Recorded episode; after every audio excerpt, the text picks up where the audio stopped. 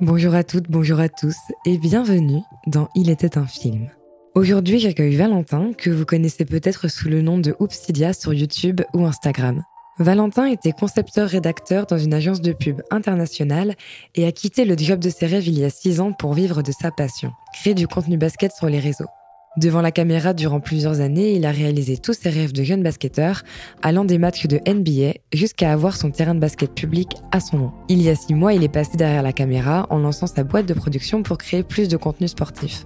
Mais aujourd'hui, ce n'est pas de basket ou de sport dont on va parler, mais bien d'amour. Et oui, car Valentin a choisi une comédie romantique des années 2000, comme on les aime, Ticket for Love de Eric Bross, sorti en 2001. Ticket for Love, c'est l'histoire de Kevin qui, sept ans après qu'il se soit fait humilier devant tout le lycée, mais surtout devant la fille qui lui plaisait, n'arrive pas à trouver l'amour. Il travaille dans la publicité et se fait plutôt discret, jusqu'au jour où il rencontre la fille de ses rêves dans le métro. Seul souci, il n'a ni son prénom ni son numéro, alors pour changer son destin, il lance une campagne dans tout Chicago afin de retrouver celle qui fait chavirer son cœur. Je connais Valentin depuis presque deux ans maintenant et je crois que j'en ai appris plus sur sa vie en 50 minutes d'enregistrement qu'en deux ans. Donc c'était assez drôle mais assez chouette aussi de pouvoir le connaître euh, un peu différemment. En tout cas, j'espère que cet épisode vous plaira autant qu'à moi. Et voilà, où que vous soyez, quoi que vous fassiez, laissez-vous porter par Il était un film. Bonne écoute. Salut Valentin. Salut Emma. Tu Comment vas bien tu vas? Bah, on va bien ensemble. Eh ben, on va super bien. Super. Alors, donc Valentin, aujourd'hui, tu vas nous parler d'un film qui s'appelle Ticket for Love, Mhm. qui est un film sorti en 2001.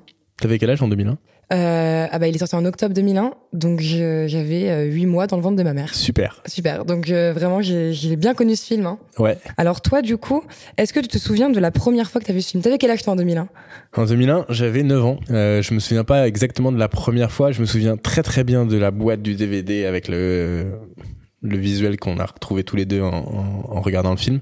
Euh, mais je me souviens pas de la toute première fois et je pense, je pense que j'avais pas 9 ans. Je l'ai pas vu à sa sortie. Déjà parce que je l'ai vu en DVD, donc ça doit être au moins un an et demi après. Donc j'ai dû le voir en 2002.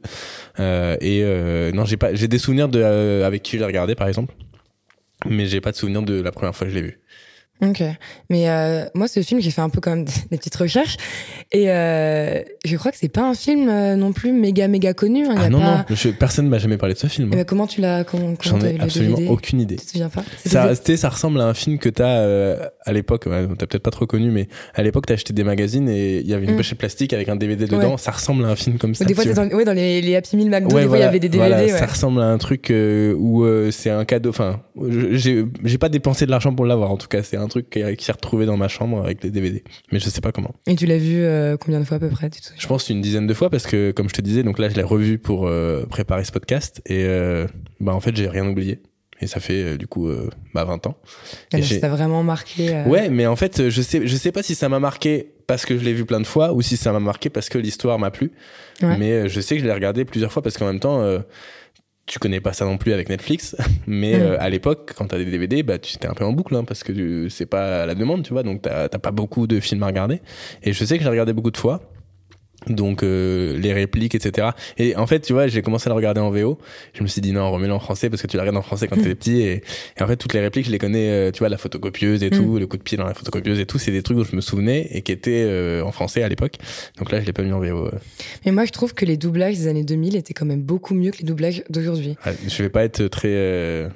Je vais me faire des ennemis, mais je regarde beaucoup beaucoup de VF Ah et je suis pas, je suis pas partie des puristes qui disent ah non, c'est impossible de regarder une Bah, moi, VF. j'ai j'ai du mal. Alors, encore, toi, les, les séries, par exemple, que des années 2000, genre euh, Grey's Anatomy, Desperate Housewives et tout ça, j'ai besoin de le regarder en VF parce que je trouve que les VF sont juste incroyables et que j'ai connu ça en VF. Par contre, avec les, les nouveaux doublages, moi, je suis un petit peu moins fan. Ouais, après, moi, je sais pas pourquoi, parce que je parle anglais, tu sais, quand je suis à Mm. l'étranger, je parle en anglais, mais je suis feignant quand je regarde euh, les films, etc. J'ai j'ai pas envie d'avoir à me concentrer pour, euh, Mm. parce que, oui, oui, enfin, je peux me débrouiller en anglais. Après, pour euh, comprendre toutes les subtilités, les intonations, etc. Enfin, je suis pas natif, donc euh, Ouais. euh, je suis un peu feignant là-dessus. Ok. Alors, du coup, ce film, donc tu me dis que ça t'a quand même marqué par rapport à l'histoire, etc. Donc, quel impact vraiment ça a eu sur toi? C'est-à-dire que si t'as pas marqué par hasard, il y a quelque chose qui t'a touché dans ce film? Non, il y a une scène et bon, elle est un petit peu dans le dans le pitch. c'est que bon, il il met en place une campagne publicitaire pour retrouver cette nana qu'il a, dont il a pas ni le numéro ni le nom. Euh, mais avant ça, en fait, c'est le moment de la rencontre avec cette fille-là où euh, il va, il va essayer de hum, lui faire deviner ce qu'il fait dans la vie et elle va dire bah de la publicité parce qu'elle le lit sur euh, sur sa mallette. Et euh, et après elle dit ah mais euh, enfin il, lui raconte un peu les projets qu'il a fait et elle se met à chanter le le comment l'air l'air voilà le jingle et le slogan d'une marque. Et, et il dit bah ça c'est moi qui l'ai fait. Et c'est cette phrase là où je me suis dit mais moi je veux je me retrouve à cette place. C'est-à-dire dans la lumière au sens où tout le monde connaît mais dans l'ombre au sens où personne ne sait qui l'a fait. Et c'est exactement ce que je voulais Ok. Alors moi, ce film, du coup, bah, c'est la première fois que je le voyais. J'en avais vraiment jamais entendu parler.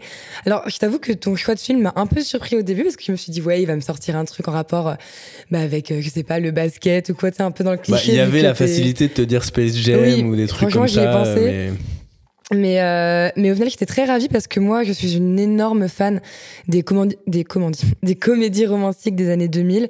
C'est euh, à chaque fois que j'en regarde, enfin, des années 90-2000, tu vois. Mais tu sais que moi, j'en regarde encore aussi beaucoup. Les, mais moi, les films de Noël, les trucs, je sais pas pourquoi. Ah oui, mais de cette époque-là, tu vois, je trouve que c'est un truc hyper réconfortant. Ouais, ça, moi, ça me met du baume au cœur et, euh, et j'adore, en fait, c'est toujours un peu excentrique, un peu euh, un peu farfelu. Des fois, bah là, dans ce film-là, en, l'occurrence, l'histoire est pas forcément super bien construite, mais c'est ça aussi qui fait la, qui fait le charme du film et qui fait que c'est le genre de film, voilà, on, on regarde sans trop réfléchir et c'est pour passer un bon moment. Euh, donc moi, voilà, bon, d'un point de vue de, de scénariste, je te dirais pas que c'est un très bon film. Hein. Pas mal d'intrigues qui sont un peu laissées à la poubelle, mais mais mais, globalement, non, j'ai passé quand même un bon moment. Ouais. C'était drôle, c'était fun, j'ai bien aimé. Et puis moi, de toute façon, l'histoire d'amour. Euh, mais après, hein. en fait, je pense que c'est ça le problème des comédies romantiques, c'est que tu sais toujours comment ça va finir. Oui. mais tu veux juste voir comment ça va arriver. Ouais, c'est ça. Mais surtout que là, dans le film, il y a toujours des moments d'espoir et puis en fait, ah bah non.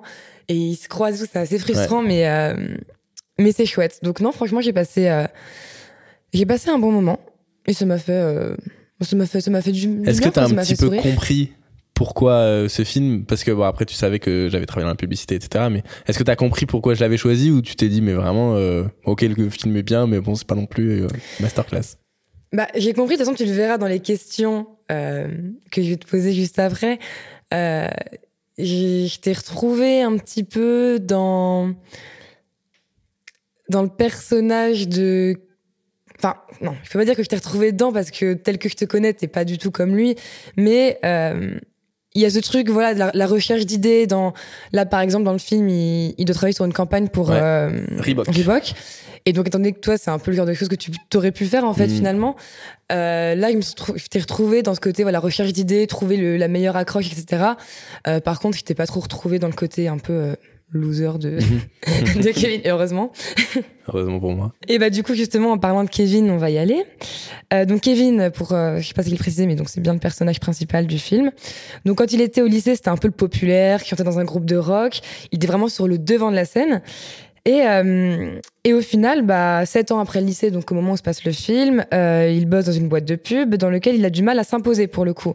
C'est-à-dire qu'on passe vraiment du populaire du lycée à euh, bah, limite un peu le stagiaire dans la boîte de Mais pub. Mais faut pas oublier qu'il y a eu la scène de ce concert où il a perdu ses moyens parce qu'il a voulu dédier une chanson à une fille et euh, comme euh, c'est très bien montré dans le film, il, a vraiment l'impression de se retrouver à poil devant ça, la foule. Ça, j'ai oublié de préciser, mais c'est effectivement, il se tape un petit peu la honte de sa vie devant une fille pendant qu'il est sur scène et du coup depuis, il a vachement de mal en fait à mm à, à, se lancer. D'ailleurs, la, la scène qui m'a fait trop rire euh, dès le début du film, c'est quand ils sont dans le métro, qu'il y a un petit gamin là qui commence à lui faire tourner un, diagnostic, c'est hyper drôle. Donc bref, donc du coup, euh, oui, il a, il a, beaucoup de mal à s'imposer, notamment euh, par rapport à sa binôme de travail. Et au final, c'est toujours elle qui chope tous les crédits, jamais lui. Et bah, elle lui vole ses idées, donc. Ouais, c'est ça. Et est-ce que tu penses que dans ce métier, parce que toi, tu as travaillé dans la pub, et même mm. aujourd'hui, à côté de ta création de contenu, du coup, pour ta chaîne, euh, il me semble que tu travailles aussi avec des marques. Euh, mmh, oui, en, marque blanche. Ouais, c'est ça. Euh, est-ce que pour toi, genre, il faut aimer être invisible? C'est-à-dire, est-ce que c'est un métier où il faut pas avoir beaucoup d'ego? Parce que même quand on regarde les pubs à la télé, enfin, on va pas se mentir, on sait pas, quand on n'est pas dans le milieu, qui a fait cette pub, qui a eu l'idée des slogans qu'on connaît tous. Est-ce que tu penses que, ouais, faut être invisible, euh, faut, faut, pas avoir besoin de reconnaissance pour être dans ce... en vrai, je vais répondre euh, mais pas pour les raisons que tu penses. En fait, euh, je pense que les gens qui font de la pub le font pas forcément pour être connus du grand public. Euh, mais par contre, il faut vraiment mettre son ego à la poubelle pour plein de raisons. Euh, la première, c'est que euh, euh quand, quand tu cherches des idées, enfin moi c'est ce que j'ai appris depuis le début et, et que j'ai euh, expérimenté par la suite, c'est que ton meilleur ami c'est la poubelle. C'est-à-dire sur 100 idées, il y en a une qui va passer et elle va peut-être même pas aller jusqu'au bout, tu vois. Parce que le process d'un, d'une idée en agence de pub, c'est comme on le voit dans le film, euh, tu as les idées, tu vas les présenter à un directeur de création qui va dire ok creusez celle-là, jetez celle-là, et après il va la filer aux commerciaux qui vont faire la réunion qu'on voit où il le montre au client. Euh, mais t'as bien, tu, tu le vois euh, euh, avec le client, c'est pas Kevin et c'est pas euh, sa collègue qui présente l'idée. Mm. C'est-à-dire qu'eux, ils ont eu l'idée, ils l'ont filé à des commerciaux, etc. Donc en fait, il faut vraiment avoir un ego euh, qui est assez souple parce que bah des fois il faut accepter que ton idée sera pas vendue comme toi tu l'aurais faite euh, elle sera modifiée pour plaire au client et c'est pas ce que tu voulais etc donc c'est vrai que euh, là-dessus mon Lego c'est compliqué maintenant ce que tu ne sais peut-être pas, c'est que euh, je pense que la publicité, c'est exactement comme le cinéma sur la partie hors euh, grand public, c'est-à-dire ouais. qu'il y a un festival de Cannes pour la publicité, okay. ça s'appelle les Lions de Cannes. Et en fait, euh, tout ce que cherchent les mecs qui travaillent dans la pub, c'est pas d'être connu du grand public, c'est de gagner un lion. Ok. Et en fait, c'est un espèce de monde, je vais, ça va paraître très péjoratif, mais c'est un, un, monde d'autocongratulation où en fait, euh, chacun, euh, et ta valeur sur le marché dans la pub, c'est le nombre de prix que tu as eu. Et si tu as eu un lion, pouf, ton salaire, il explose, okay. tu vois. Et euh, donc, il y a cette partie d'ego, mais elle est pas liée euh, au nombre de gens qui te connaissent. C'est faut que les bonnes personnes te connaissent et, et sachent que c'est toi qui as fait cette campagne. Mais euh, quand, enfin, tu vois, les gens, ils font. Tu, quand t'es en agence, tu fais aussi des pubs pour euh, bah, des, des, des, des, foyers, des trucs, et, et en fait, euh, malheureusement, désolé pour euh, les Parisiens qui sont qui sont des bonnes personnes, mais il y a beaucoup de Parisiens qui en ont absolument rien à foutre de la personne qui est à l'autre bout de, de l'écran, tu vois. Donc c'est vrai que là-dessus, euh, c'est pas une. Non, il y a c'est de l'ego, mais faut, faut qu'il soit bien placé entre. C'est pas grave si on jette mes idées et en même temps, euh, je veux de la reconnaissance du milieu, tu vois. Mais de toute façon, même dans, même dans le cinéma, c'est ça en général. Hein. Tu verras Mhm. des producteurs, tu peux envoyer je sais pas combien de scénarios. Voilà. Ils lisent pas, ils jettent. euh, Même pour les podcasts, euh, par exemple, ceux qui font de la, de la fiction sonore, Ouais. qui vont envoyer euh, bah, des projets euh, à des grandes entreprises telles que euh, Arte Radio ou, ou, ou autres, et ben en fait, euh, ils vont se prendre euh, bah, refus refus. C'est Ouais. c'est quand on est créatif, de toute façon, dans quelque chose, voilà, Mais je pense que ça fait partie du process de, ah, mais bien jeter. sûr, mais je pense que c'est aussi très utile. Et puis après, c'est pas parce qu'on jette un projet qu'il est forcément euh, qu'il est forcément nul. Ça dépend de la sensibilité de la personne. Et les pubs, c'est pareil. Il faut que ça touche un plus grand nombre de personnes. Donc euh, ouais, c'est pas facile, mais euh, mais c'est intéressant parce que du coup, moi, le milieu de la pub, je... Et bah c'est vraiment pour moi c'est la copie parfaite du milieu du cinéma avec des gens qui ont un talent X qui sont dans un milieu Y mais qui qui ne sont que entre eux. Alors oui, la finalité c'est quelque chose qui est dédié au grand public, mais c'est pas la euh, j'ai du mal à imaginer que euh, les réalisateurs etc fassent euh, les films uniquement pour le grand public, tu vois. Forcément, ils le font pour avoir euh, euh, des des des récompenses, tu vois. Je pense que il y a alors il doit y en avoir qui font pour le grand public, mais euh, dans la majorité des cas, en tout cas dans, dans la pub c'est comme ça, euh, ils ne pensent jamais à la finalité, mais plutôt à la, à la reconnaissance de leur père. ouais, ça dépend. Ça dépend quel film. Genre, typiquement, ceux qui vont faire des comédies ou des blockbusters, etc., ça va vraiment Évidemment, C'est destiné au grand public, public, forcément. Après, oui, euh, beaucoup, beaucoup de, de, de réalisateurs euh, font des films. euh. Alors, est-ce qu'ils le font dans le but d'avoir un prix dans l'intention première? Je pense pas. Par contre, effectivement, quand t'es avec ton producteur, les ambitions que, que tu, tu, tu... L'ambition de ton film, à la Mhm. fin, c'est forcément, oui, de potentiellement les Césars, Cannes, etc. Ouais. Mais je pense pas que ce soit l'ambition première, tu vois. Je pense que Bah tant mieux, c'est qu'il y a encore un peu de. ça de dépend. Je suis pas dans leur tête et euh, je n'ai jamais vu un réalisateur dire ça. En même temps, qui va dire ça C'est un peu Ouais. la, enfin, c'est se décrédibiliser totalement. Mais euh, mais non, pour avoir quand même assisté à pas mal de euh, d'avant-premières ou de conférences avec des réals qui, qui, qui parlent de, de- du pourquoi, du comment ils ont fait ce film, ça part beaucoup dans un premier temps de quelque chose qu'ils veulent dénoncer, quelque chose qui les touche ou qui touche à leur histoire personnelle ou à une histoire de quelqu'un qu'ils connaissent. Donc euh, non, je pense qu'en vrai, on fait vraiment un film pour nous. Par contre, oui, euh, si tu veux l'emmener à Cannes ou quoi, il y a certains, je pense certains codes, certains critères, etc. à, à voir. Euh, donc oui, donc le Kevin euh, finalement, euh, voilà, il est plutôt dans l'ombre. Mais une fois qu'il lance sa campagne, du coup pour pour trouver son âme sœur, il finit par être super médiatisé. Il passe même à la télé, c'est-à-dire que voilà, il y a l'espèce d'antagoniste, mais je sais même pas si on peut dire ça comme ça parce qu'après on le voit plus, mais qui va publier du coup un article sur lui en disant voilà, il cherche la fille du métro, etc. Donc il finit par être super médiatisé et juste avant de lancer sa campagne, euh, il dit, j'ai noté la phrase, pourquoi j'ai toujours peur de prendre des risques? Et en fait, cette question, il se la pose euh, parce que cette rencontre, elle a été moteur. C'est-à-dire que sans cette rencontre-là, il ne se serait peut-être pas posé cette question-là, vu qu'il n'aurait pas eu une raison de, de, s'exposer ou de faire un geste un petit peu euh, grandiose, quoi. Et est-ce que toi, tu penses que l'amour, ça peut vraiment nous faire faire des folies, dans le sens où est-ce que ça peut être vraiment un déclic pour se bouger, ou est-ce que, au contraire, tu penses que c'est un frein? Euh, c'est une bonne question. Tu vois, c'est bien qu'on n'ait pas préparé les questions. euh, je suis convaincu que ça peut euh, encourager des démarches, mais je suis pas sûr que ce soit la. Enfin, je suis pas sûr que ce soit des démarches qu'on ferait jamais si on n'était pas amoureux, tu vois. Ouais. Euh, tu peux, euh, tu peux faire plein de bêtises par amour, par exemple, que tu ferais potentiellement pas si t'étais pas amoureux mais il y a plein de choses euh, hyper romantiques, hyper cool que tu fais par amour, que tu serais peut-être capable de faire pour un pote, tu vois. Mm. Donc, euh, je pense que ça encourage à prendre les risques, mais que ne pas être amoureux n'empêche pas de les prendre. Ok. Et toi, c'est quoi la chose, euh, là où les choses les plus folles que tu déjà fait pour une fille, alors même quand tu étais enfant, hein, je veux dire, tout confondu je pense que par amour, on a tous fait des trucs un petit peu. Euh, euh... Par, quand je dis par amour, c'est pas forcément l'amour inconditionnel, mais c'est par, euh, par, pour un, une crush ou. Pour une crush, euh... il y a si, il y a une fille que j'ai j'ai crushé. Vraiment, c'était en 2019, je crois, et c'était une étrangère. Et j'avais juste envoyé une publication à elle parce qu'elle avait un ballon de basket et j'avais juste écrit Marry Me. Et, et en fait, euh, on avait beaucoup accroché, beaucoup discuté, etc. Non, c'était même 2018 même. Et euh, et on s'était dit bon, viens, on se donne l'objectif. Non, non, non, c'était 2017. Attends, oui, c'était 2017. Et on, s'était dit viens, on se donne l'objectif de se voir avant 2020. Donc on s'était dit euh, trois ans, tu vois, parce qu'elle donc elle vivait pas en France, etc. Et euh, on a été patient parce que les occasions se présentaient pas. Soit on avait de l'argent mais pas le temps, soit on n'avait pas le temps, mais euh, enfin pas d'argent mais mais du temps. Enfin bref, ça a rien coïncidé. Et un jour j'ai l'opportunité d'aller euh, au Maroc dans un des meilleurs hôtels du Maroc pour euh, un truc de basket. Elle était fan de basket aussi et je lui dit viens, on se retrouve là-bas. Et on a passé une semaine incroyable euh, dans une chambre avec un room service et tout. Enfin, c'était incroyable. Et après, elle est, elle est revenue. Enfin, on est revenu en France. Elle est venue chez mes parents, etc. Et, euh, et on est resté trois ans ensemble. Ok. Voilà.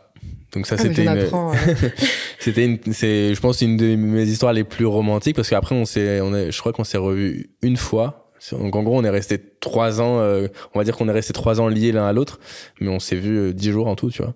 Ah oui, donc vous étiez pas revu après ça, donc tu l'as présenté à tes parents et après tu ne l'as plus revu. Euh, une fois. Ah ouais. Mais ah donc c'était vraiment distant. Mais euh, ouais, mais il y avait tellement ce truc. Ouais, il y avait un truc.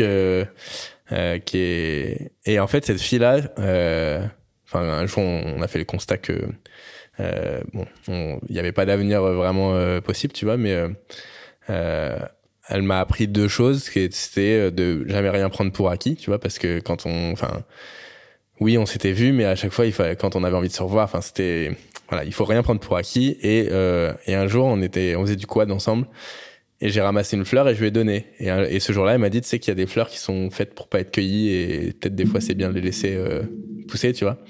Et, euh, et ça m'a grave fait réfléchir et tu vois, je me, j'ai appris de ça en me disant qu'il y a, peut-être des filles, euh, c'est pas parce qu'elles te plaisent, qu'elles sentent bon, comme des jolies fleurs, qu'il faut forcément les cueillir. Il y a des choses qui sont bien euh, là où elles sont. Mm. Et, euh, et ouais, non, ça, je pense que ça fait partie de mes plus, mes histoires les plus romantiques, en tout cas les plus passionnées, on va dire. Ouais. Et, euh, et moins amoureux, mais plutôt crush. Euh, le plus récent, c'est une chambre d'hôtel à 700 euros. Ah oui. Voilà. oui, ça fait. Oui. Ok. Bah écoute, euh, c'est une belle histoire. Hein. Voilà. Donc, tu vois, je te disais, il y a des bêtises qu'on fait, des, des chambres d'hôtel à un demi-smic. Mhm.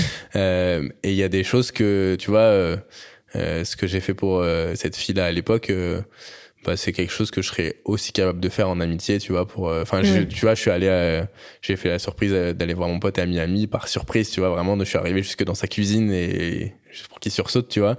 Et, et donc ça, c'est pas de l'amour, enfin, c'est de, l'amour fraternel. Ah, après, moi, je pense que l'amitié, c'est une, c'est c'est une forme d'amour, tu vois. Oui, non, mais je, non, mais, je, suis d'accord. Mais, mais s'il y a plus de raisons dans l'amitié que dans l'amour, tu vois. Oui, bah en amitié, il n'y a pas de, il a pas de règles, il y a pas de, t'as pas besoin de, d'avoir un avenir dans une relation amicale, si tu veux. C'est mm. alors qu'une relation euh, amoureuse, effectivement, euh, il y a plus de questions qui se posent, quoi. Et du coup, est-ce que toi, tu crois, euh, tu crois au coup de foudre, comme dans, comme dans le film? Ah bah oui, bah bien sûr. Sinon j'aurais pas écrit Marry Me à une fille que je connais pas. Enfin, surtout, tu vois, aujourd'hui je sais pas si je le referais, tu vois, parce qu'avec tout ce qu'on entend sur euh, euh, et surtout quand t'as un compte avec un qui est un peu suivi et tout, ça peut vraiment être euh, mal interprété. Mais je sais pas, à l'époque, genre ça m'a paru tellement fluide de le faire et elle m'a répondu d'accord.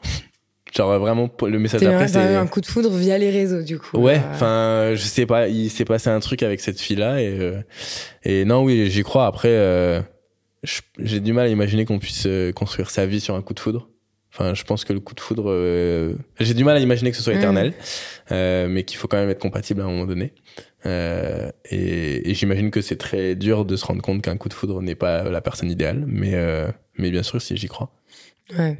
Moi, je crois, j'y crois sans y croire. C'est-à-dire que je crois au fait que effectivement, tu, tu peux rencontrer quelqu'un et il y a un truc vraiment qui se passe en toi, c'est chimique, c'est physique, c'est tout ce que tu veux, dans ton corps et tout. Tu te dis, ouais, cette personne-là, j'ai. Comme si tu avais d'un coup besoin de cette personne alors que mm. juste tu l'as tu l'as regardé ou tu lui as adressé un mot quoi et, euh, et c'est une sensation qui est incroyable mais genre c'est ce truc où en fait même si t'accroches super bien avec la personne qui a un feeling etc en fait, comme tu dis, ça suffit pas du tout. C'est que pour moi, tu peux pas. Je crois pas au fait de tomber vraiment amoureux au premier regard. Il se passe quelque chose, hmm. il y a un feeling, il y a une attirance, même plus qu'une attirance parce que c'est même aussi euh, même euh, émotionnel. Tu vois, il y a quelque chose qui se passe. Mais pour moi, tu ne tombes pas amoureux au premier regard, c'est pas possible. tu tombes amoureux d'une personne quand tu connais ses qualités, ses défauts et tout. C'est ça que là dans le film, bon, c'est une comédie romantique, tu vois, mais le fait que en plus la nana. Euh, je reparlerai juste après, mais à la base, elle est en couple, mais tu la vois même pas hmm. quitter son mec euh, devant la télé. Enfin, ouais, c'est n'importe quoi, mais, mais je veux dire, ça marche bien dans les films, mais euh, même si t'as plein de points communs, en fait, bah, on se rend bien compte. Euh, enfin, je pense que t'es déjà sorti avec des filles avec qui t'avais plein de points communs, et au final, bah, c'est pas les points communs qui font une relation. je, pense que j'avais 18 ans, j'étais avec une fille. Déjà, elle incarnait tout ce que j'aimais, et en plus, on avait vraiment, on était calé sur tout, tout, tout, tout, tout, tout. Et, limite, on cherchait des points pas communs, tu vois. Et, et à la fin, enfin, ça a été notre raison de, de, de commencer notre histoire. Mais je pense que c'est aussi la raison pour laquelle elle s'est terminée, tu vois. C'est qu'en en fait, euh, on avait fait le tour de la question. Ouais, non, mais pareil, mais je, je, suis sortie avec un mec, c'était mon double. Genre, euh, j'ai toujours dit lui, c'est moi, mais au masculin. Hmm. Genre vraiment, euh, sur la même longueur d'onde surtout. Mais en fait, au final, ça, ça pouvait pas, enfin, on n'est pas resté ah longtemps ensemble parce qu'en fait, on est tellement similaires qu'à un moment donné, bah, ça, ça, ça pète. Quand on, on s'apporte. en faisant, on, on partageait le même amour quand même du cinéma. Et, euh, et du coup, ça, ça c'était quand même une passion commune qu'on cultivait mm. ensemble. Mais en fait, malgré tout, euh, bah, en fait, on avait, on avait beaucoup de points communs sur tout ce qui était les passions, les activités, etc. Par contre, euh, sur ce qui était du, de la façon de fonctionner, etc., on n'était pas forcément pareil. Et ça, c'est souvent le problème, c'est que tu te mets avec une personne parce que on a trop les mêmes goûts musicaux, trop les mêmes goûts vestimentaires, euh, on aime les mêmes choses, c'est cool, mais en fait, euh, bah, chacun est différent et chacun a une éducation différente, une façon de penser, etc. Et ça, c'est des choses à prendre en compte dans une relation avant de penser aux points communs. Mais ça, c'est quelque chose que j'ai appris euh, en grandissant, parce que tu vois, quand j'étais ado ou même un peu un peu plus tard après la vingtaine, bah, si je rencontrais une fille qui me plaisait, à qui je plaisais, mais avec qui ça marchait bien, bah, je me mettais en couple. Sauf qu'en fait, euh, avec l'âge, je me rends compte que il faut apprendre à se dire que c'est pas parce qu'une fille te plaît et que tu lui plais, ou un partenaire, peu importe, mais c'est pas parce que vous vous plaisez et que ça marche bien que c'est la bonne personne, tu vois. Parce que pour euh, pour finir sa enfin pour finir sa vie, c'est vraiment une expression un peu glauque mais pour euh, faire toute ta vie avec quelqu'un, il faut vraiment qu'il y ait beaucoup de choses qui soient cochées et c'est malheureusement pas des choses que tu peux deviner dès les premiers mois, tu vois. Euh, sur l'ambition, sur le je sais pas le désir d'enfant, le désir de d'acheter une maison ou pas ou de voyager ou d'être un peu plus aventurier etc. Il y a tellement de choses à découvrir de l'autre avant de se dire c'est la bonne personne. Que je trouve que se mettre en couple trop tôt, ou en tout cas se dire c'est sérieux trop tôt, euh, et ben, tu le quand t'es jeune, euh, t'as l'impression que tu peux enchaîner plein d'histoires de couple, etc. Mais tu vois, euh, là par exemple, j'ai plus de 30 ans. Si je dois retrouver quelqu'un, il va falloir s'accrocher parce que euh, bah parce qu'une fille de 30 ans ça se rapproche un peu plus de, de vouloir des enfants euh, est-ce que moi j'en veux? Je sais pas mais c'est autant de questions qu'il faut se poser et, et je pense qu'il faudrait se poser autant de questions même quand on a 20 ans sans forcément trouver les réponses Mm. mais être sûr de voilà. Peut-être on peut-être à 20 ans t'es ok avec la personne d'en face pour dire on fera pas notre vie ensemble mais faisons 5 ans et ce sera cool. Mais euh, voilà j'ai appris en tout cas à faire le deuil de d'une fille qui me plaît à qui je plais. Et pourtant c'est pas forcément la bonne. Ouais, bah ça de toute façon, c'est ça c'est un gros problème dans ma génération, beaucoup. ah ouais? J'ai j'ai l'impression, enfin après, est-ce que c'est les réseaux qui me qui me grillent le cerveau, et qui pensent que c'est une majorité ou pas, mais je vois beaucoup, beaucoup de choses sur les réseaux de, de filles, de, de jeunes filles, même plus jeunes que moi, hein, c'est-à-dire qui sont vraiment encore au lycée et euh, qui, qui pensent que le- leur petit copain c'est l'homme de leur vie ou Hmm. qui euh, bah, qui sont vraiment dans cette, cette attente. Et même moi, c'est vrai que moi j'ai enchaîné euh, pas mal de, de, de relations quand j'étais plus jeune. Et qu'à un moment donné, j'ai dit stop parce qu'en fait, à chaque fois, je me projetais mais hyper loin, quoi. Alors qu'il y avait, alors que ça n'allait même pas dans la relation en plus. ouais c'était même pas quelqu'un avec qui j'étais compatible, mais pourtant, je pouvais pas m'empêcher de, de, de, de me projeter parce que en fait, on nous, on, on nous cultivait quand même un certain mythe. Alors, est-ce que c'est à cause des, des, des films, des séries, Des les comédies réseaux et tout romantiques. C'est à cause des comédies romantiques où en fait, vraiment, voilà, on dit euh, à 20 ans, euh, voilà, moi, mes parents se sont rencontrés à 20 ans, ils sont toujours ensemble. Bah oui, mais c'est tes parents, c'est pas nous, quoi. Mm. Et du coup, c'est vrai que c'est compliqué de se dire attends, je pense qu'à 20 ans, il faut peut-être se concentrer d'abord sur autre chose et puis choisir des relations qui vont être plus saines et plus profitables et qui vont pas genre te, te bloquer dans tes études, dans ton pro, etc. Bah, mais Ou peut-être qu'ils sont juste plus légères, tu vois. ouais, ou qui sont plus légères. Ça, dé- ça dépend. Tu vois, moi, je, je, je pense que ça dépend de, de, de qui t'es. Je pense qu'il y a des personnes qui sont pas du tout faites pour des relations qui sont un peu plus légères. Mais il y a des personnes, par contre, qui ne jurent que par ça et qui sont hyper OK avec ça parce que euh, c'est pas des personnes qui vont s'attacher, c'est pas, tu vois. Donc, euh, je pense que ça dépend, mais oui, on a quand même cette, euh, cette espèce de, de, de, de pression aussi. Puis surtout, enfin, moi encore, ça va, j'ai j'ai 22 ans bientôt, donc euh, ça va. Mais je sais que quand on se rapproche de la trentaine, encore pour les mecs un peu moins, mais pour les meufs, bah alors, les enfants, Ouais, mais des- j'ai biologique, des ça amis tourne qui et tout. sont, j'ai des amis qui sont en couple et t'as la, la belle maman qui demande tout le temps Mm. alors c'est pour quand le- l'enfant et tout. Quel enfant? Bah ouais, ça, ça bloque, je trouve. Donc pour revenir un petit peu au film, euh, donc euh, la ville de Chicago euh, entière est vraiment fascinée par euh, par cette cette enquête en fait de qui est cette fille du métro. Anecdote. ouais. entre pendant les 20 ans qui ont écoulé là ma première mon premier Ouais. visionnage et maintenant, je suis allé à Chicago et j'ai reconnu dans la dans le film un endroit, je me suis dit ah mais attends, ils sont à Chicago parce que j'ai reconnu le- l'endroit où j'avais j'étais allé manger. C'était quel endroit? Euh, je sais pas, c'est un moment, c'est une c'est une descente de métro. Ouais. Enfin, de- parce qu'en fait, euh, à Chicago, il y a ce qu'on appelle le loop. C'est un métro qui est aérien. Et donc, je les vois descendre de ça. De toute façon, on, Oui. on voit que c'est aérien. Et en fait, je les vois descendre de ça. Et je dis, ah, mais je reconnais exactement l'endroit, tu vois. Et, euh, et en fait, c'est après que j'ai capté que c'était Chicago parce qu'ils le disent dans le film. Mais avant, je savais pas Mm. que c'était à Chicago. Et du coup, j'ai reconnu euh, parce que j'y suis allé l'an dernier. euh. Ok.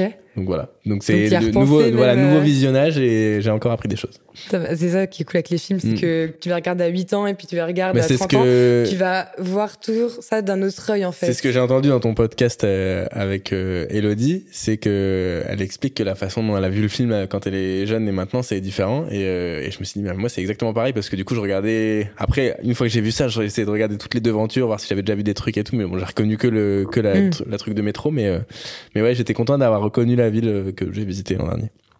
T'as kiffé Chicago du coup? Je pense que c'est une de mes villes préférées aux États-Unis. Ouais, ouais. Parce que l'intérieur de ce rectangle qu'on appelle le loop, c'est magnifique. C'est vraiment les devantures de théâtre avec les lettres noires sur les blocs euh, jaunes et tout comme on imagine avec les les trucs avec plein de petites diodes qui c'est- enfin c'est vraiment les c'est magnifique. J'ai vraiment adoré. Ok. Bah écoute, euh, à visiter du coup, Ouais. quand j'aurai les moyens. euh, ouais, donc du coup, il, il disait que. euh, euh, donc oui, donc toute la ville est vraiment fascinée par cette histoire. Et puis même on voit pas mal de scènes, les gens ils sortent du boulot et puis ils s'arrêtent pour regarder l'écran et les pancartes, etc. Est-ce que tu penses que euh, dans, une société où euh, où le travail il prend une place assez forte? Parce que bah, dans le film il y a aussi ce côté cette distinction entre le travail et euh, l'amour, pas que par rapport à Kevin, mais par rapport aussi donc à la fille du métro qui s'appelle Abby. Euh, Est-ce que tu penses que l'amour c'est un réel échappatoire au travail? Ou au contraire est-ce que tu penses qu'il fascine pour euh, les mauvaises raisons? Parce qu'en fait on se rend compte que même si t'es un un cadre haut placé ou que tu as une vie hyper rush, en fait, dès qu'il y a une histoire d'amour ou quoi, ça va toujours intéresser. Est-ce que tu penses que c'est comme un échappatoire? Ou est-ce que tu penses que c'est réellement quelque chose qui est essentiel, euh, si je puis dire, à l'homme pour être heureux? Est-ce que le travail suffit? Est-ce que... Bah en fait, je pense que la réponse, elle est un peu dans la question. C'est-à-dire que s'il si y a échappatoire, ça veut dire que tu as un truc à échapper. Et ça, c'est pas forcément. Enfin, la question qu'il faut se poser, c'est pas sur l'amour, mais plutôt sur la, sur l'amour que t'as pour ton travail. Parce que si t'as besoin d'y échapper, c'est que c'est peut-être pas aussi sain que ça. Euh, et même si t'as l'impression de vivre pour ton travail, peut-être que c'est ton travail qui t'a un peu euh, mangé, tu vois. Euh, J'aurais du mal à répondre à cette question sans parler d'expérience perso, mais moi, je sais que je je vis vraiment pour mon travail et j'ai pas besoin de m'en échapper, tu vois. Donc euh, je sais que j'ai pas besoin d'être heureux, euh, enfin d'être à deux pour être heureux parce que euh, parce que tout, enfin tout m'accomplit dans, dans ce que je fais, tu vois. Après, euh, pour moi, si tu, si, es, si tu te laisses tomber amoureux, parce que je, je suis assez convaincu que tu peux aussi refuser de l'être, tu vois. Euh, si tu te laisses tomber amoureux, c'est pour que ce soit mieux que quand tu es tout seul. Mm. Mais, euh, mais ne pas avoir quelqu'un, pour moi, c'est pas une raison d'être malheureux. Ça, c'est sûr. Oui, donc Abby, la, la fille du métro, euh, je l'ai dit tout à l'heure, mais elle est déjà en couple avec un mec, je crois qu'il s'appelle Paul ou je sais plus quoi. C'est un peu un con. Enfin, c'est un mec, voilà, un homme d'affaires mhm. euh, qui, qui la délaisse totalement, qui est heureux que quand il est au téléphone justement, mhm. parce qu'il aime son travail, mais bah derrière sa copine, elle est pas très heureuse. Euh, c'est compliqué pour toi de faire de la place. Euh, de faire de la place à l'amour parce que du coup ça rejoint en fait la question juste avant hein. ouais mais c'est intéressant parce que tu vois pour le coup je trouve que en fait quand t'es comme lui dans le film. Donc, c'est-à-dire que vraiment, t'as le sourire que quand ton téléphone sonne, etc. Et ben, je trouve ça égoïste de laisser rentrer quelqu'un dans ta vie quand t'es pas capable hmm. de gérer les deux, tu vois. Euh, moi, j'ai un peu ce truc de oui, je travaille tout le temps, mais par contre, quand je suis, euh, quand je travaille pas, je suis 100% disponible. Alors que ce soit pour euh, la personne qui vit avec moi ou pour mes potes, etc. Euh, j'essaie de pas laisser le travail me préoccuper, etc. Enfin, je, je, me, je me rappelle pas du tout avoir dit un jour à quelqu'un, oh, laisse, laisse-moi tranquille, euh, j'ai besoin de réfléchir, mon travail ça va pas, ou tu vois. Euh, non, non, je laisse, je laisse vraiment de la place euh, à mes à mes loisirs, mes proches, mais enfin j'ai pour moi c'est deux choses qui sont alors évidemment je suis passionné par ce que je fais. Donc euh, j'ai moi il n'y a pas de vie privée, vie pro, c'est c'est très très lié. Mais pour autant, j'ai je pense que si aujourd'hui j'ai des lacunes, c'est peut-être avec ma famille. Enfin, genre, mais c'est une question de distance. Euh, mais en tout cas, euh, avec les proches qui sont là au quotidien, j'essaie d'être là pour eux, quelle que soit l'heure à laquelle je rentre, quel que soit euh, le nombre de jours que je peux passer sur place. Quand je suis là, je suis là. Ok. Bah, de toute façon, comme euh, je te le disais ce midi, mais c'est une question que j'avais posée aussi à Elodie dans l'épisode 3, du coup. quand tu fais un métier passion, est-ce que pour toi, euh, tu préfères avoir quelqu'un qui est à peu près dans la même branche, c'est-à-dire toi par exemple, est-ce que tu te verrais sortir avec euh, une créatrice euh, de contenu ou est-ce que tu préférais sortir avec quelqu'un qui est totalement à part en fait pour justement pouvoir bah t'échapper Parce que ça, c'est une question que vraiment, j'en parle beaucoup, beaucoup avec mes potes euh, qui sont euh, dans le cinéma. Alors, euh, surtout beaucoup qui sont en régie, etc. Donc, qui sont beaucoup, beaucoup en, en, en déplacement. Jérémy, si tu passes par là, on en a déjà parlé ensemble. Mais c'est ce côté, en fait, bah, si t'es avec quelqu'un qui n'est pas du milieu, elle va avoir plus de mal, enfin la personne va avoir beaucoup plus de mal à comprendre pourquoi tu dois faire autant de déplacements, pourquoi pendant six mois tu vas travailler et puis après pendant trois mois tu vas plus rien faire. Mais d'un autre côté, euh, quand tu es avec quelqu'un qui n'est pas du milieu, ça peut aussi être un bah un peu comme tu disais ce midi en fait, euh, genre tu te reposes un peu et tu parles pas de ton taf. Mais du coup, t'es de quel team, toi? Parce que je pense qu'il y a deux teams. Et je pense que ça dépend vraiment des personnes. Il y a des personnes qui ont besoin d'être avec quelqu'un du même milieu professionnel. Et il y en a qui ont besoin d'être avec quelqu'un qui est à l'opposé pour justement plus se compléter. Euh, bon, déjà, quand j'ai écouté le podcast avec Elodie, je savais exactement que c'est cette question-là qu'on allait avoir en commun. Euh, non, en fait, euh, oui, il y a cette part de je parle tellement tout le temps. Enfin, quand t'aimes ton taf, tu t'en parles tout le temps. Tu dors ton taf, tu manges ton taf, tu hmm. et, et, tu vois, tu le disais quand t'es allé à Valence bah tu racontes la même chose tout le temps à tout le monde et du coup tout le monde s'intéresse tout le temps à la même chose, c'est-à-dire que bah alors les projets c'est comment et les, les clients, les machins, les trucs. Et, euh, et du coup, ça peut faire du bien de rencontrer quelqu'un qui ne va pas te parler de ça. Et en même temps, bah c'est quand même plus facile si c'est quelqu'un qui comprend ce que tu fais. Mm. Donc je pense qu'il faut la bonne personne en face, soit pour euh, ne pas ne pas être du même milieu mais comprendre ton milieu. Mais par contre quelqu'un qui ne comprend pas du tout ton milieu, je pense que moi je, moi je demande pas quelqu'un qui soit dans le même mais quelqu'un qui le comprenne et Mm. que je puisse comprendre le sien évidemment. Euh, par contre euh, je pense que là où va y avoir un, tout cas pour la suite en ce qui me concerne euh, des, petits euh, trucs euh, un peu éliminatoires c'est que c'est pas une question de milieu mais c'est une question de de comment? D'emploi du temps et de liberté etc c'est à dire que j'ai la chance d'avoir une liberté de mouvement et d'emploi du temps permanente. Me, me, me mettre avec quelqu'un qui est qui est salarié je pense que ça me mettrait moi des barrières parce que je, bon bah s'il faut partir en vacances ça veut dire que la personne Mm. doit poser des jours. Euh, ça veut dire qu'il faut concentrer nos activités sur les week-ends et c'est moi c'est sur les week-ends que je bosse le plus parce qu'on couvre des matchs. Donc euh, je pense que c'est là-dessus que ce serait incompatible. Mais par contre en termes de domaine d'activité euh, que la personne elle soit dans le mien ou, ou dans un autre c'est pas gênant. Si elle, si elle est libre aussi dans, dans un autre domaine ainsi soit-il j'ai pas besoin qu'elle Mm. soit vraiment qu'on ait cette passion en commun Je suis d'accord avec toi, parce que j'avais jamais réfléchi à ça de cet angle-là par rapport au fait quand tu es auto-entrepreneur et salarié. Genre moi, c'est vrai que moi aussi, je suis euh, totalement libre de mon emploi du temps, etc. Mais c'est sûr que même si tu avais quelqu'un qui est salarié, ça peut même créer du conflit parce Ah que bah, tu vas avoir sûr. des libertés, tu vas... Enfin, on va pas se mentir, euh, tous ceux qui sont en freelance ici euh, savent que tu as quand même beaucoup plus de... euh, de liberté de, de, de mouvement, de sortie, etc., de la vie sociale. Enfin, c'est beaucoup plus simple, en fait. euh, Enfin, des rendez-vous, ça s'annule, ça se reporte, Ouais. etc. Quand t'es salarié, t'es avec quelqu'un qui a un train-train quotidien de métro, boulot, dodo. voilà il y, a- il y a le quotidien il y a aussi le, le truc de imagine imagine la personne avec qui t'es n'aime pas son taf et toi t'es là t'es passionné par ce que tu fais Mm. donc la personne en plus de pas aimer elle doit le faire tous les jours à un horaire euh, fixe tu vois et en fait euh, oui au début euh, tu peux comprendre et tout mais forcément que ça crée un déséquilibre c'est sûr. C'est ne serait-ce que sur euh, je sais pas euh, ben bon moi je suis matinal ça me concerne pas mais imagine euh, euh, toi t'aimes bien rester au lit. Tu vois tu travailles que l'après-midi. T'es efficace que de 14h à 18h et donc le matin tous les matins tu dors jusqu'à 11h imagine ton mec tous les jours il aime pas son taf et il se lève à 7h30 et tous les jours tous les jours tous les Ah, jours et il se, il se barre. Donc déjà, toi, t'es limite, toi, tu vas culpabiliser de te lever si tard, donc tu vas commencer à te lever plus tôt pour, Mm. en même temps que lui, pour l'encourager entre guillemets. Et pour les fois où tu le feras pas, lui, il va dire putain, je pars bosser, j'aime pas ça, et elle, elle est là dans son lit. Et, et en fait, forcément, tu deviens jaloux de l'autre pour les mauvaises raisons parce que parce que chacun euh, s'est donné les moyens de- d'arriver où il voulait, tu vois. Mais Oui, et puis des fois, on se comprend pas. hein. Je veux dire, quand t'as quelqu'un euh, qui euh, va avoir l'impression que ses journées de travail sont tellement épuisantes, il va voir euh, son ou sa partenaire euh, bah, travailler depuis la maison, il va se dire, ouais, non, mais la charge mentale n'est pas la même, etc. Alors que bah, c'est tout aussi prenant quand même, même quand t'es auto-entrepreneur, t'as juste plus de flexibilité. Mais après, je pense qu'il y a une différence aussi, c'est-à-dire que deux personnes de milieux totalement différents euh, peuvent se comprendre dans le sens où un comptable et un médecin, par exemple, vont Mm. super bien. Enfin, il va pas y avoir forcément de conflit par rapport à ça, mais c'est vrai que quelqu'un qui est un peu artiste comme nous, parce que moi je considère que toi, même si tu fais, t'es quand même un peu artiste, enfin, Mhm. tu crées des choses, tu crées des, même si dans le sport ça reste pour moi une création quand même artistique. Et bah je trouve que c'est plus compliqué, tu vois.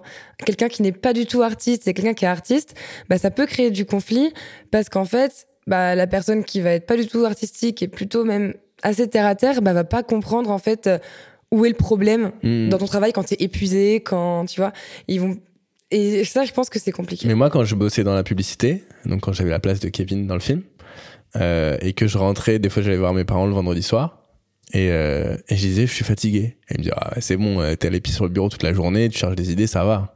Mais en fait, j'étais fatigué euh, moralement, tu vois, parce que les Mm. réunions, les trucs, tu dois présenter tes idées, chercher, te faire casser tes idées, etc.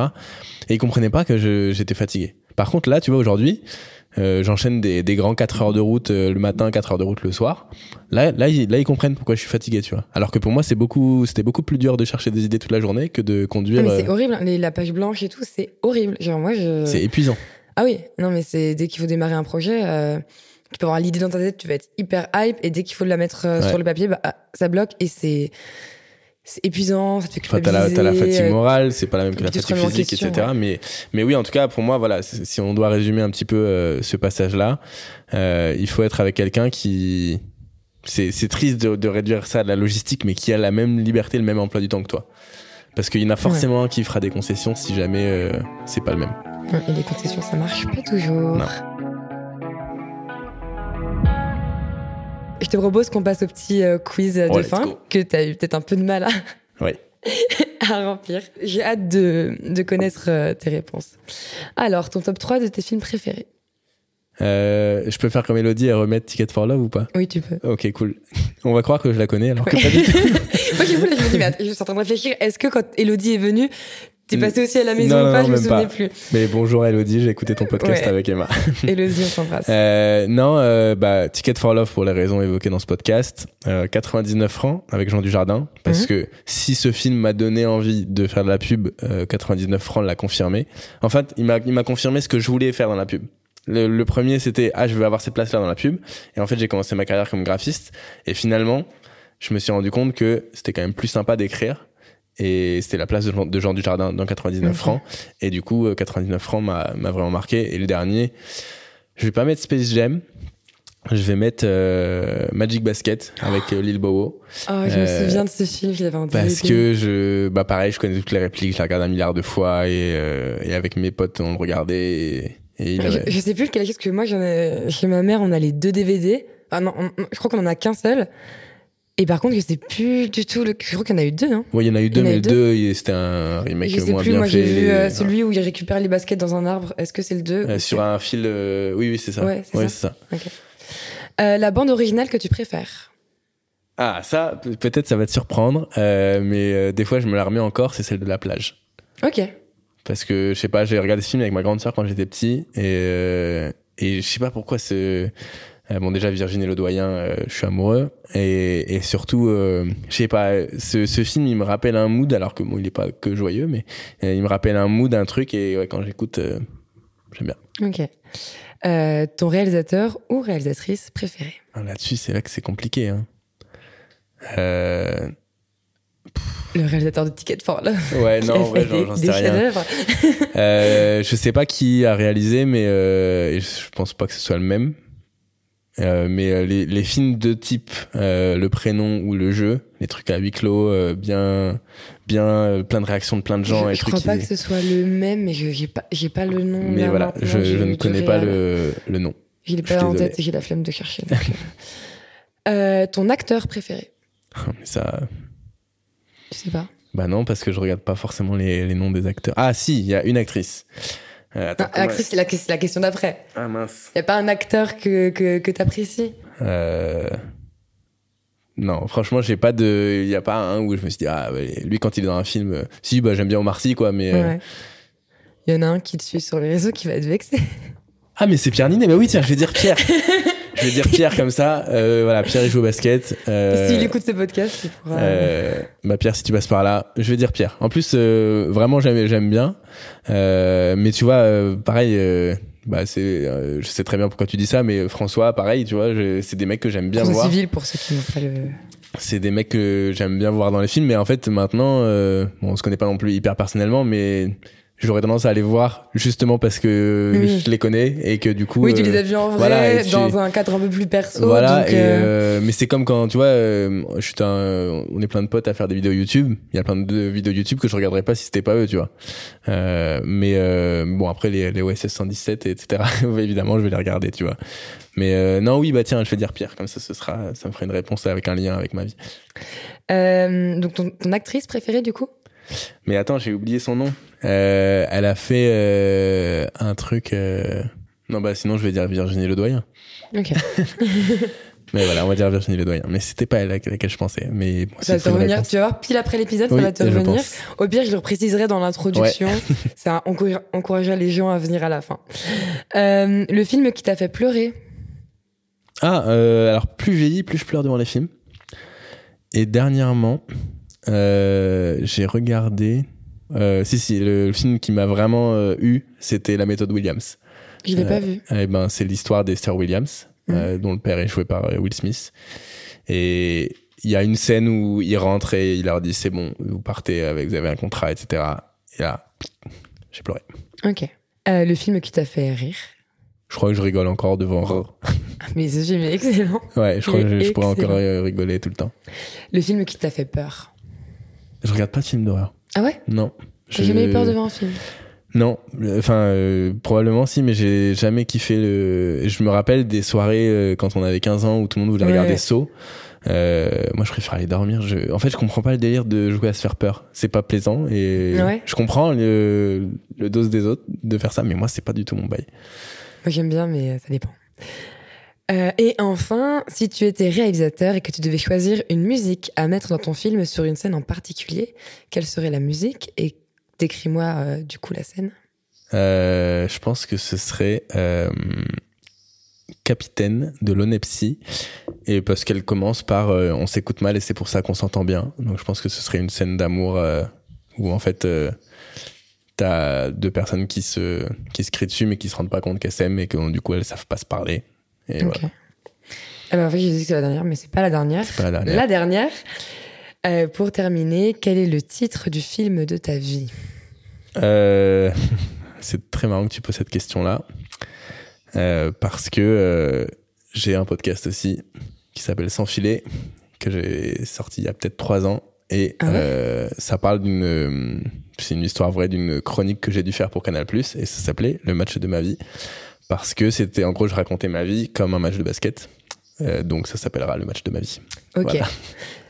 Et bah écoute. Vous pouvez euh, retrouver sur Spotify, vous tapez Sans filet ou Ok, bah, je, savais, je savais même pas. En Non, fait, c'est très mal enregistré. Tous les jours. euh. C'est enregistré sous, sous une couverture avec un micro et euh, je l'ai réécouté il y a pas longtemps. C'est catastrophique, mais en tout cas, ça raconte cette histoire-là. Et ben, je mettrai le lien dans, dans la bio. bah écoute, Valentin, ça fait un moment qu'on enregistre et c'était super intéressant. Ça fait euh, plaisir de te connaître un peu différemment Bah ouais. que. on avait l'impression de se connaître et puis finalement. ouais, bah finalement, non, on en apprend. Euh, non, mais merci pour, euh, pour l'invitation. Et euh, on pourra dire que j'étais quatrième épisode, c'est ça? Ouais, épisode 4. De- D'une série de 100.